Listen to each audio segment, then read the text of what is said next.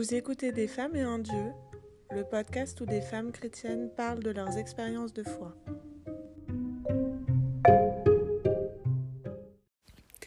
Bonjour, je suis Déborah, j'ai 36 ans, je suis célibataire et je n'ai pas d'enfant. Euh, je suis célibataire euh, depuis euh, tout récemment puisque je, je viens de vivre une rupture amoureuse après une relation longue de 8 ans. Euh, donc c'était un certain engagement et donc c'était une rupture euh, amoureuse euh, douloureuse mais absolument nécessaire dans mon parcours de vie. Et aujourd'hui, je veux témoigner du, que le temps de Dieu est toujours parfait. Il réserve toujours de, belles surprises, même s'il n'est pas forcément compatible à nos yeux avec nos émotions. Mais voilà, le temps de Dieu est vraiment un temps de grâce et on le comprend au moment où on arrive à les vivre. Ma rupture, elle a été euh, assez significative dans le sens où euh, je suis euh, tout fraîchement baptisée à la Pâque 2022 et j'aurai la chance de recevoir la confirmation à la Pentecôte de cette année, grâce à Dieu. Et donc lors, de mon chemin de, foi, à partir de, janvier 2020, c'est là où il a commencé à avoir des, des, une espèce de, pas de rupture, mais d'écart d'espace entre moi et mon compagnon on n'arrivait pas forcément à se comprendre. Il n'a pas du tout compris mon, chemin de conversion. J'ai dû faire face à, pas mal de questions, à pas mal de pics sur la religion catholique. Et ça, je l'ai vraiment très mal vécu et ça a mis vraiment beaucoup de distance entre lui et moi. Euh, ce n'est pas la cause euh, unique de notre séparation, mais euh, j'ai vraiment ressenti que mon chemin mon évolution, mon glow-up, pardonnez-moi l'expression euh, spirituelle, ne pouvait pas se faire avec quelqu'un qui euh, était un frein en fait, qui me questionnait sans cesse. Euh, et surtout quand on est nouvellement baptisé, je pense qu'on on est à la fois dans l'euphorie et, on est quand même assez fragile en fait dans sa foi parce qu'on on vient, on, vient même, on vient de mettre les fondations et tout reste à construire en fait. C'est ça qui est beau. Mais en tout cas, je ressentais une fragilité qui n'était pas compatible avec euh, un, couple dans lequel je ne pouvais pas du tout vivre euh, ma spiritualité euh, à deux en fait.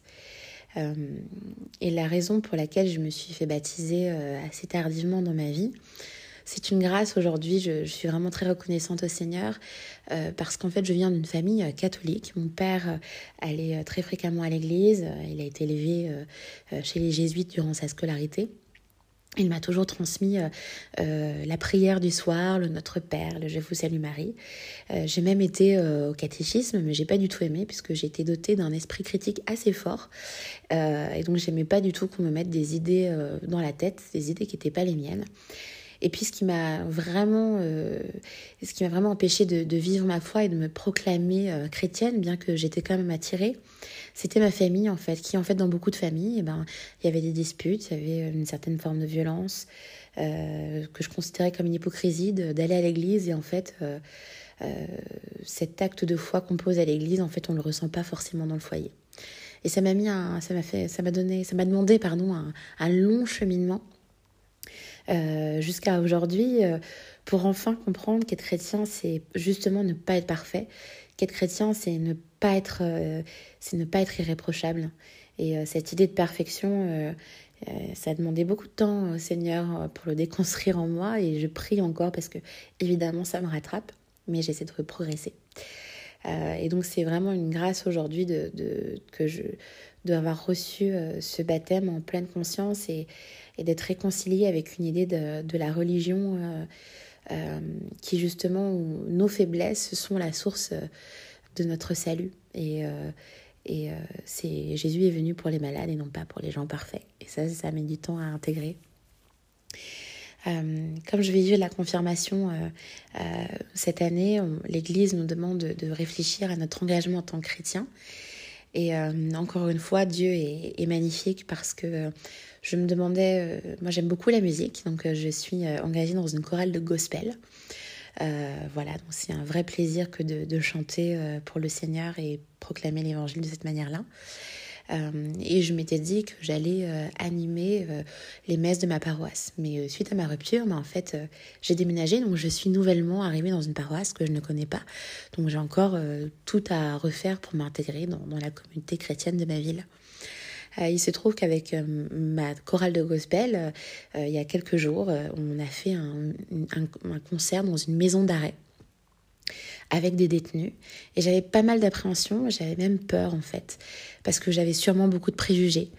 Et, et là, je me dis, mais c'est justement précisément dans nos peurs que le Seigneur agit et que quand on a peur, c'est aussi là où on peut apprendre le plus, on peut grandir le plus et on peut s'élever spirituellement quand on les quand on les saisit en fait, parce qu'on n'est pas seul face à ces peurs. Et en fait, ce, concert dans cette maison d'arrêt auprès de ces hommes, euh, en fait, ça a été une révélation pour moi. Euh, j'ai vraiment vécu de, très belles émotions en chantant avec eux, en, partageant un moment euh, d'humain à humain en fait. C'était pas des détenus, c'était des humains tout simplement.